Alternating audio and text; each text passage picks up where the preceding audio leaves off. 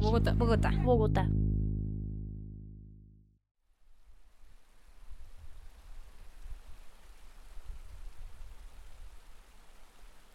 Hace mucho tiempo, entre estos cerros que nos resguardan, se extendía un gran lago, que con el paso de los años, los siglos y los milenios, fue escurriéndose por el Tequendama, descubriendo su fondo, hasta convertirse en una compleja red de humedales, esponjas que absorben el agua sobrante del río Bogotá y sus deudores. En tiempos de los muiscas, estos humedales ocupaban la mayor parte de la llanura del actual Bogotá, pero estos pueblos ya se instalaron en las fértiles tierras que quedaron descubiertas. En Funza, Fontibón, Bosa, Engativá o Suacha, pequeños poblados muiscas agradecían a los dioses el haber sido agraciados con estas tierras. Sus pobladores, conscientes del valor incalculable de la abundante agua de la Bogotá. sabana, veneraban estos humedales como herencia divina. Escuchemos su historia.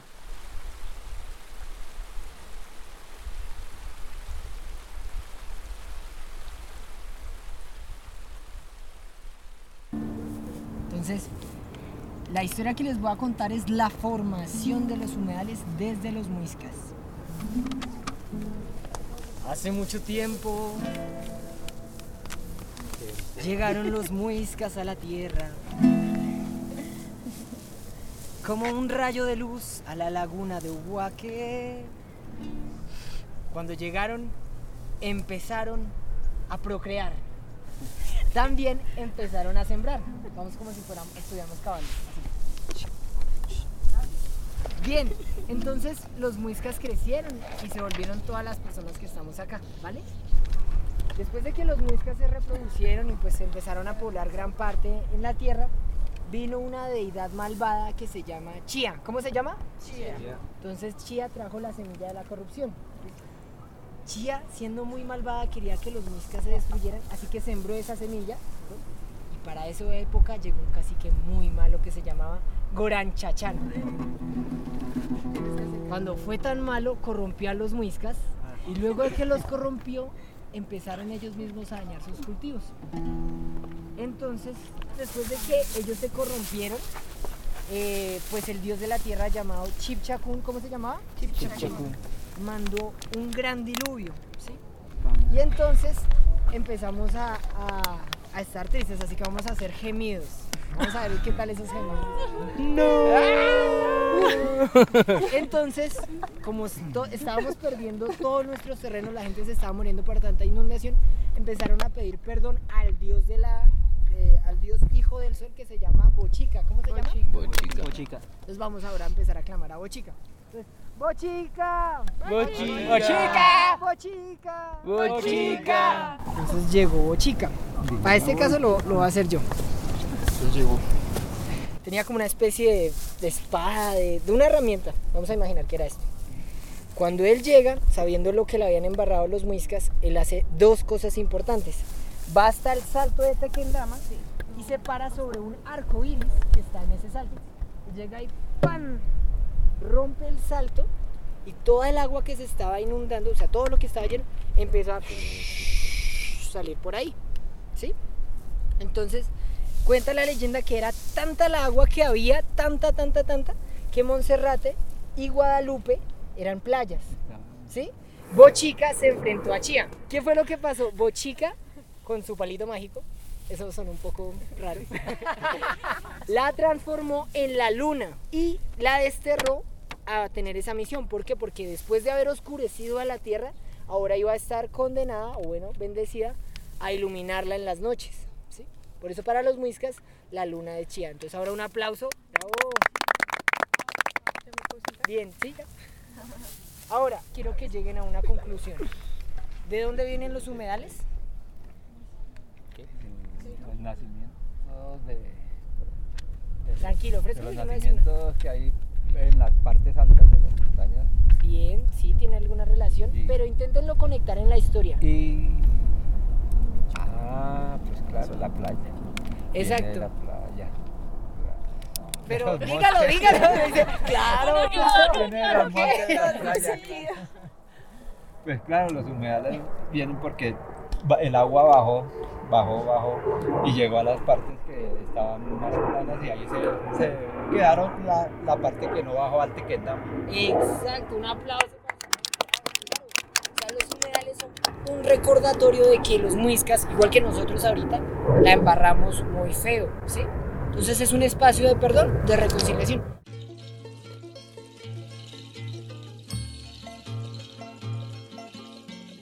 En el año 1538, de una era desconocida para estas gentes, un extranjero y una hueste de apenas 200 soldados llegaron desde el norte, tras pasar por Fúquene, Suesca y Nemocón, para llegar a estas tierras y a sangre y fuego proclamarse sus dueños.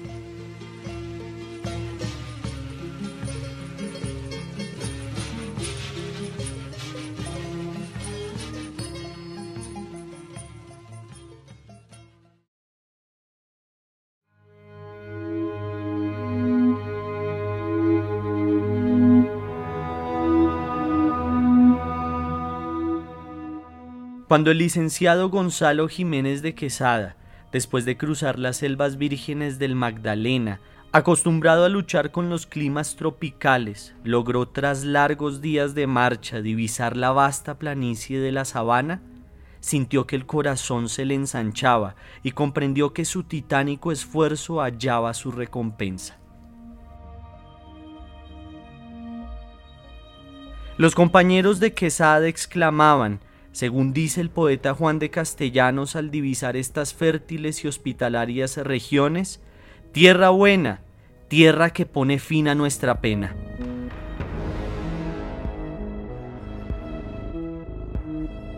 Es en verdad una figura épica, la de aquel licenciado convertido ahora en conquistador, que perdido en las inmensas soledades de los Andes, arranca un puñado de hierba, da tres cuchilladas en el suelo con su invicto acero, toma posesión de las nuevas tierras en nombre de su monarca y monta a caballo para retar a singular combate a quien se atreva a oponerse al acto de la fundación de la villa de Santa Fe.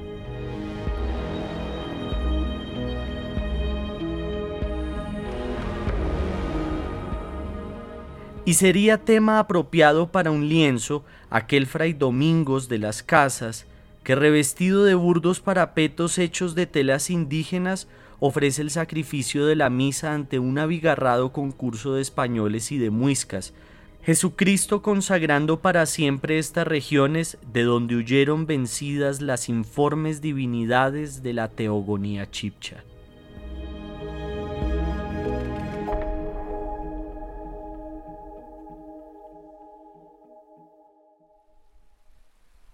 En estos términos se instalaron los españoles en el Sibín de Bacatán, capital de los territorios del Zipa. Tierra buena que recordó al conquistador a la Vega de Granada, en Andalucía, España, y al igual que en ella, mandó erigir una ciudad blanca en la base de sus imponentes cerros, dominando el verde valle regado de aguas cristalinas. Jiménez de Quesada mandó construir una capilla y doce casas en el lugar conocido como Teusaca, trayendo a esta tierra de una vez por todas la Santa Fe. Los nuevos colonizadores no tuvieron el mismo cuidado por los humedales que los antiguos pobladores muiscas, y, costumbre que pervive hoy en día, vertían sus desechos en las aguas de las quebradas que discurren colina abajo. De los lagos y humedales de la sabana, muy pocos perviven, y pocos bogotanos nos acercamos a conocerlos. Estos pequeños reductos de vida salvaje nos recuerdan lo que un día fue esta tierra, esta agua, toda la vida y paz que albergaban, y en qué la hemos convertido los millones de almas que de ellas nos hemos servido a lo largo de tantos siglos. Los humedales son hoy el último reducto de infinidad de especies de aves, insectos y plantas que tratan de pasar por alto el color, el olor y el veneno que traen las aguas que vertimos en ellas continuamente. A pesar de las botellas flotantes y de la espuma del caño, los inocentes habitantes del lugar nos permiten entrar en su feudo a cambio de nada más que respeto y cuidado.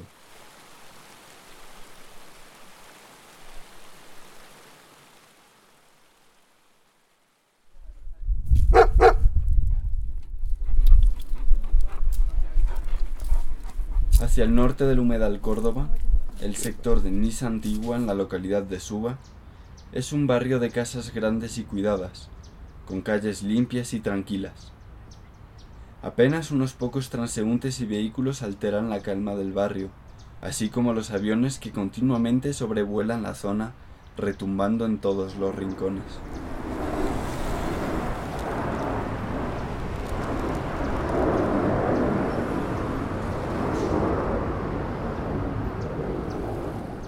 Niza se encuentra la Fundación Saludarte, donde conviven un grupo de personas que padecen algún trastorno mental. Con ellos fuimos a conocer, a vivir, a escuchar el barrio.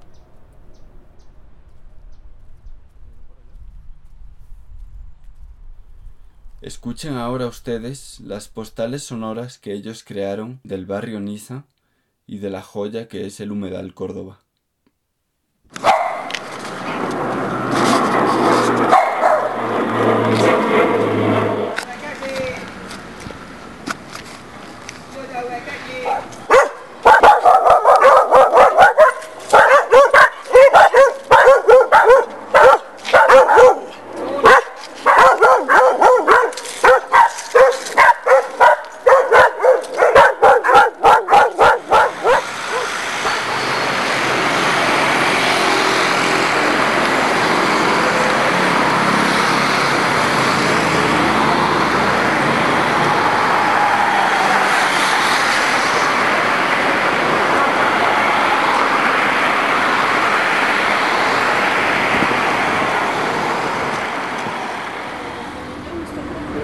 Pescado?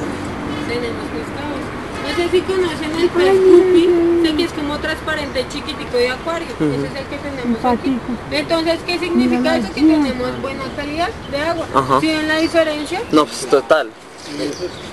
¿Y si ven los que están por allá nadando? ¿Paticos?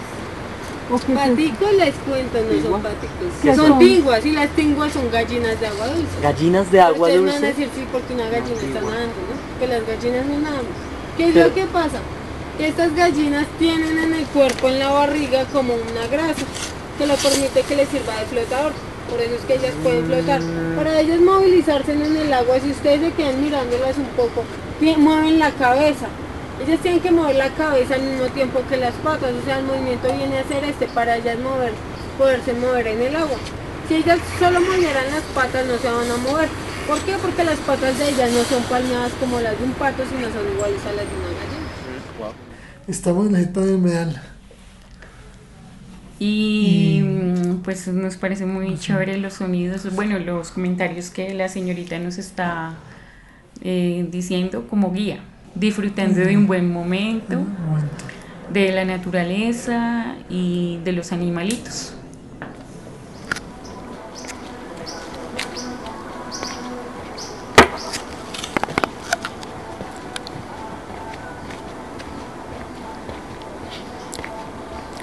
Y Lady.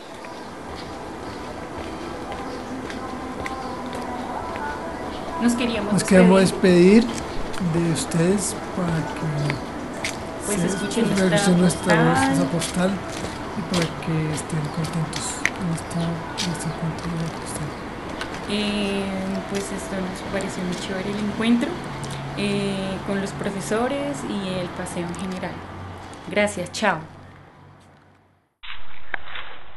Carolina Humedal.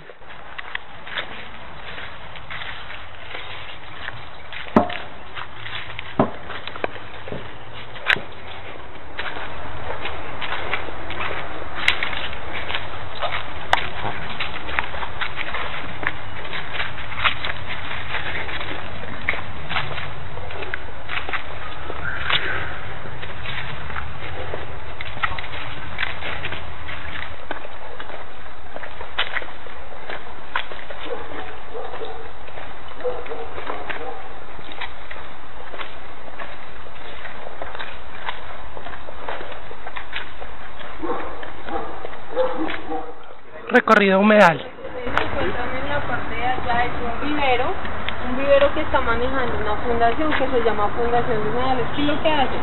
Ellos tienen chicos voluntarios que vienen más o menos cada fin de semana a hacer siembras. Ellos recogen piecitos de los diferentes plantas que tenemos o árboles que tenemos en las siembran ahí en esos vasitos. O al lado también están las cuerdas de los huevos. Lo que hacen ellos es que ponen las semillas y hacen germinación para que estas plantas empiecen a crecer. Ya cuando ellos ven que tienen cierto tamaño las plantas, lo que hacen es que van y las dejan eh, ya sean en otros humedales para sembrar o en. Mirador principal, Carolina. Si las escuchan cómo hacen el sonido, Como se mete abajo Sí, ellas se hunden para coger alimentos. Se alimentan de sedimentos como de barro que hay debajo del agua o plantas que hay como parecidas a las algas.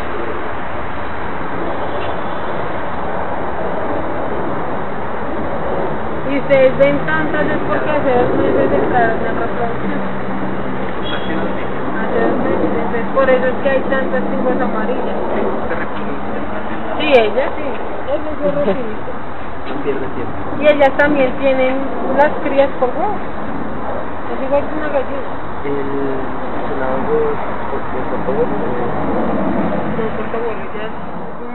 Veces logran vuelos largos. El pasto que ustedes ven aquí no es pasto propio de Colombia, es un pasto que trajeron cuando inició la colonización, la tra- lo trajeron desde África los españoles. ¿Por qué? Un paso africano. es africano, se llama pasto quicuyo.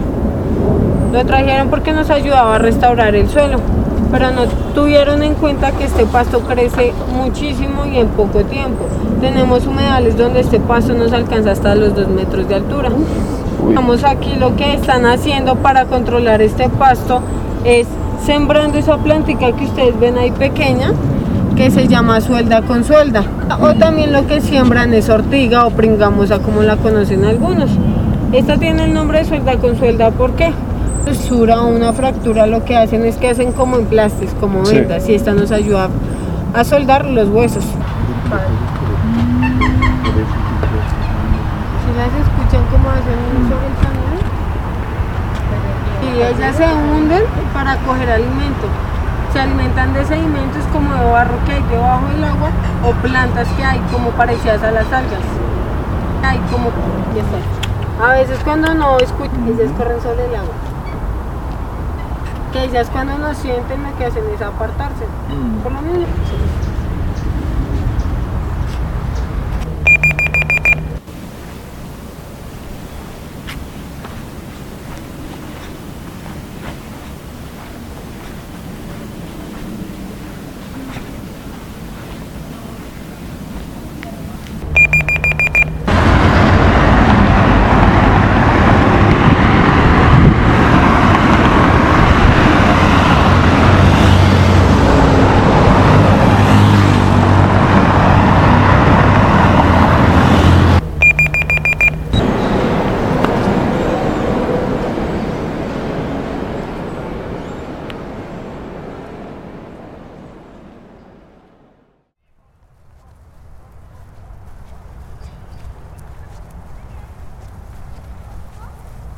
Alrededor de los humedales del noroccidente encontramos algunos de los barrios más tranquilos y mejor valorados por sus vecinos.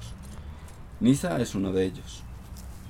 Por su tranquilidad, este barrio acoge numerosos hogares para pensionados y viviendas familiares. Los vigilantes toman el sol tranquilamente junto a sus casetas. Un solitario vendedor de aguacates surca las calles con alguna esperanza. Ninguna tienda en varias cuadras le hace competencia. Del oriente se percibe el rugir de la avenida Suba. Virgilio y Andrés nos describen su recorrido.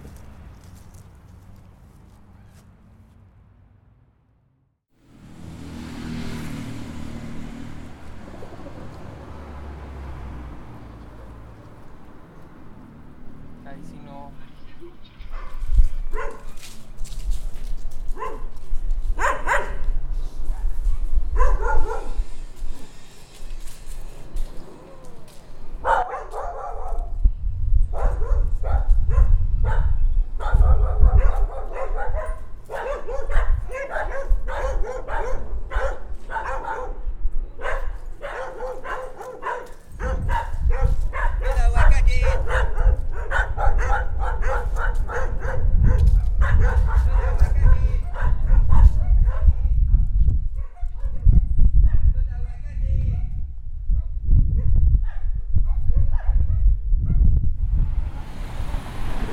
Virgilio, estamos caminando aquí hacia Boulevard Niza, vamos por la avenida y hay mucho tráfico.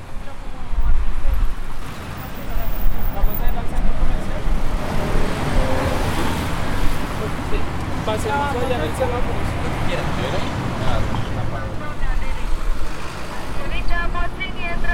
El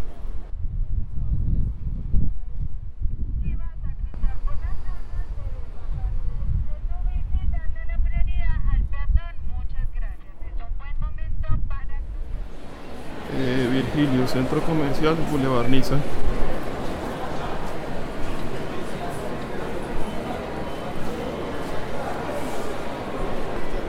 Eh, estamos en el primer piso, hay poca gente.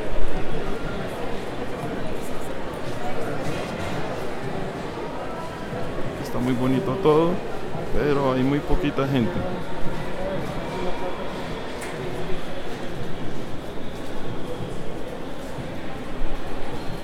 Estamos en el tercer nivel y está muy bonito todo, está muy bonito el panorama, se ve muy bien.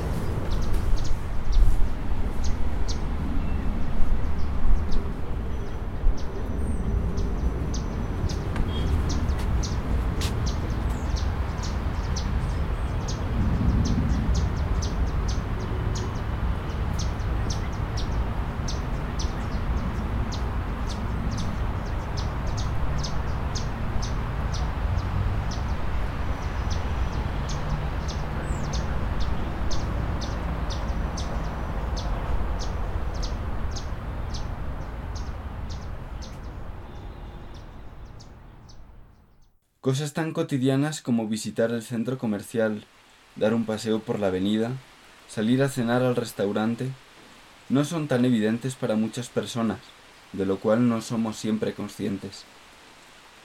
Pacientes, internos, ancianos, presos, menores en riesgo, pasan en entornos confinados la mayor parte de su tiempo, no percibiendo del mundo exterior más que el rumor de la ciudad que se cuela por puertas y ventanas, dejando intuir una realidad sensible, confusa y fuera de nuestro alcance. Entre las cuatro paredes, el sonido cotidiano pasa por la dueña indiscutible del espacio familiar, la televisión. Araceli Sala.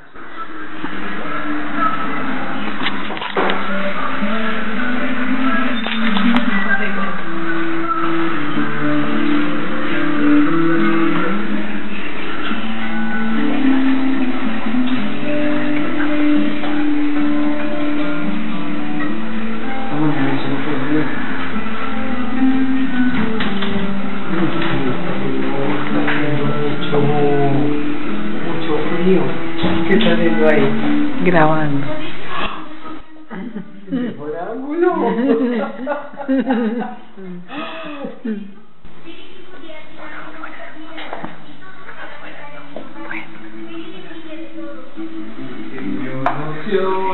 opinas, Hilda, de que veamos la, la novela? Bueno, eso va en gusto, ¿no? Por ejemplo, si te gusta la novela, interesante, ¿cierto? Y además hay que respetar los horarios de televisión. Y si ese está dentro de los horarios, perfecto, ¿cierto? A mí me parece que, por ejemplo, los muchachos les gusta ver por la noche su fútbol, eso está muy bien, ¿no? A Carolina le gusta ver su programa Friends, entonces ella también debería ver de vez en cuando tener oportunidad de ver su programa Friends. ¿Y ese French a qué hora empieza? Friends es amigos. French, ¿a qué hora? Yo no sé. Radiografía, Radiografía Bogotá. Radiografía Bogotá. Radiografía Bogotá. Radiografía Bogotá. Radiografía Bogotá. Radiografía Bogotá.